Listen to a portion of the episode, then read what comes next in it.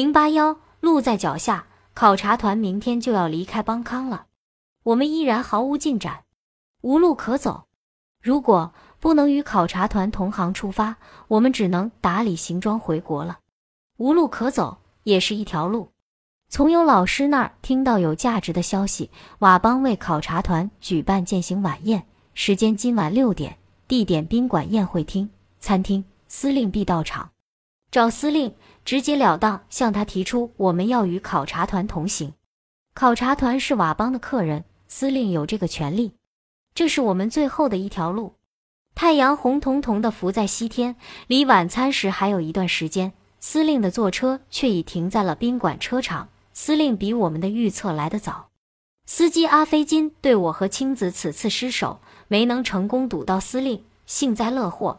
他努努嘴说：“司令刚进宴会厅。”我们焦急地站在通往宴会厅的走廊，看着平时衣着随便的考察团成员一个个西装革履、一本正经走进餐厅，直至酒宴开始，碰杯祝词声不绝于耳，也没有见到司令，也没有人邀请我们进宴会厅。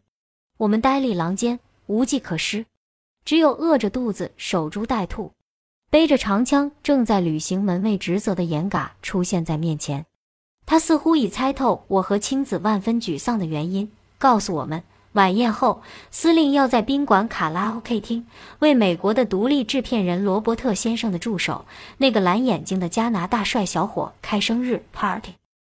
他劝我们不必在餐厅门口死守，先到宾馆门口的小餐馆吃点东西。司令出了餐厅，他就给我们通风报信，保证今晚能见到司令。严嘎呀，严嘎！大智若愚的严嘎，你究竟是好人还是坏人？你的后台主子是谁？时至今日，我逐渐明白，人非尽善，也非尽恶，好人和坏人的区分在于目标的选择。不管严嘎是什么样的人，我还是对他心存感激。眼下却需吃饱肚子，增加能量，养精蓄锐，攻克司令这个堡垒。就近的小餐馆，肮脏的殿堂透出一股冷漠而敌意的气息。我和青子有气无力地坐到湿乎乎、油腻腻的餐桌，从一个阴沉着脸的女人手中接过了两杯兑了水的柠檬汁。对面餐桌坐着一个衣冠楚楚的圆脸细眼的中年男人，吃着一碗面条，不断地打量我们，想与我们搭讪。我和青子一人要了一份咖喱牛肉饭。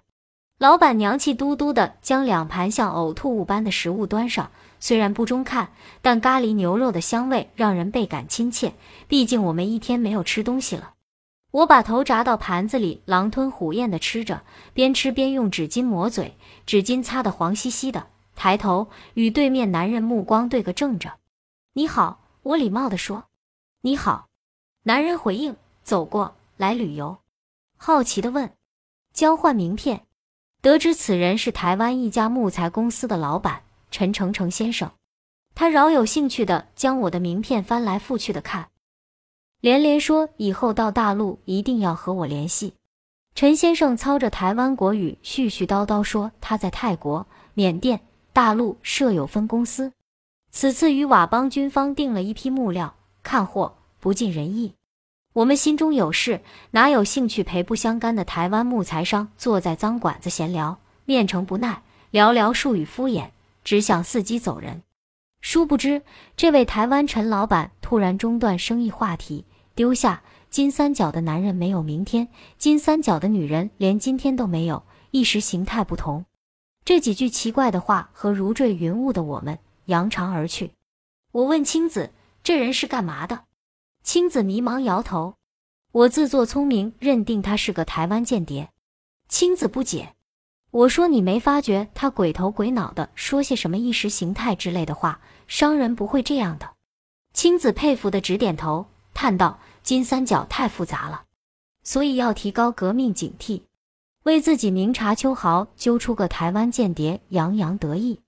这个神秘的台湾男子，在我们的太北行中是一个至关重要的人物。”留此伏笔，我和青子走进宾馆。门卫严嘎欣然的神态表明，我们来的正是时候。宾馆一楼右侧会议厅闪着五彩缤纷的灯光，一阵阵热闹的音乐声、喧闹声如同潮水倾泻。看样，那个英俊的加拿大小伙子的生日 party 开始了。司令漫步走出餐厅，两个贴身警卫紧随身后，向卡拉 OK 厅走去。心激烈跳跃，脉搏加速起来，不能错过机会了。我和青子不约而同，疾步冲向司令。孤注一掷，成败在此一举。卡拉 OK 厅门旁，一束茂密的木兰花正在这春末的夜晚酝酿着它那带有死亡气息的花期，散发出浓烈的芳香。我的鼻腔充满了这怪异的气息。就在木兰花树下，我们堵住了情绪很好的司令。他略显惊讶，看着冲到面前的两个小女子。我们气喘吁吁，争先向司令诉说，饿着肚子守在宴会厅的门口几小时，只为见他一面。怎么不进来呢？现在吃饭没有？司令关切地问。没有吃，我们不敢进去，也不敢离开，怕见不到您。我不乏委屈地回答，竭力压下了一个咖喱牛肉的饱嗝。今天我们就是不吃不睡，也要见到你。青子迎着泪花，娇柔坚决。铁骨铮铮的司令陡生爱怜，藤原的说：“你们直接进来找我就行了，什么敢不敢的？有什么重要事，慢慢说。”不能饿肚子吗？亲昵的抚了我和青子的肩膀一下，走进去吃点东西。饿坏了，我可不好向你们政府交代。他坚持认为我们是政府派出的。不，请您答应明天让我俩和考察团一块走。如果不答应，我们就不吃东西。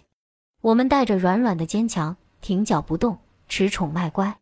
明天，好，明天你们与他们只考察团一起走。司令竟果断的一口答应。啊，真的吗？我简直不敢相信自己的耳朵。老三，老三！司令向右侧二楼那个黑洞洞的窗口吼了两声，没有应答，回头对我们说：“老三是瓦邦驻景洞办事处负责此次考察团接待工作的，我交代老三，叫他明天走时捎上你们。”司令雷厉风行，命令隐在树丛中的警卫去找老三。不敢奢望这么快就搞定。微风在耳边吹拂，还有木兰花的香气，我脑门上的血管突突跳动，血液和木兰花的香气像是不可捉摸的汹涌波浪，随着风的起伏在波动。片刻，卫兵带着一个瘦小精干、二十多岁的男人面见司令，他就是老三。司令问他在干什么，老三冷冷但尊崇地对司令说：“明天路上很辛苦，抓紧时机在屋里睡觉。”司令语调平和，却不容置否地交代老三：“明天务必带上我们与考察团同行。”老三愕然，细小锋利的眼睛斜视着我和青子，表现出一种相当稚嫩且尚未稳固的威严，像远离现代人的行为逻辑的那种义薄云天、十不杀一人、千里不留行的游侠。要不是碍于司令，我想他会毫不留情地拖着我和青子的头发，将我们丢到一边。老三以军人下级服从上级的立正姿势对司令遵命，面无表情对我们：“今晚收拾好行装，明早我会叫你们的。你不知我们住几号房？我们住……我知道，老关。如果没有什么事，我上楼睡觉了。”老三无理地打断我的话，向司令告退。科库的本事令人望尘莫及。我和青子欣喜万分，只顾对着司令傻笑，连谢谢都忘了说。司令带着我们走进卡拉 OK 厅，一进门，照相机的闪光灯一阵乱闪，热气、掌声、花香、酒香淹没了我们。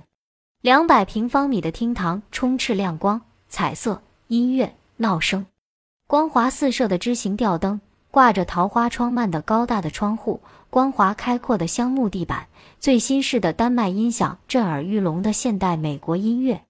顺墙条形长桌摆着意大利威士忌、法国红葡萄酒、中国澜沧江啤酒、瓦山自酿米酒、可乐、红牛饮料，还有各种鲜花和一个大的三层塔式生日蛋糕。考察团的成员几乎全都在，这军装、便衣、民族服装的、挎枪、照相、摄影的东西方人、不明国籍、不明身份的人积聚着，说着汉话、英语、缅语、瓦语。热闹非凡，荒诞真实。罗伯特先生头戴瓦邦野战军帽，司令送他的，与肤色黝黑的司令并排坐在华丽的蛋糕桌前，像好莱坞大片中的土著酋长接待西方探险队长的场面。司令祝词，点蜡烛，众人拍掌唱：“祝你生日快乐！”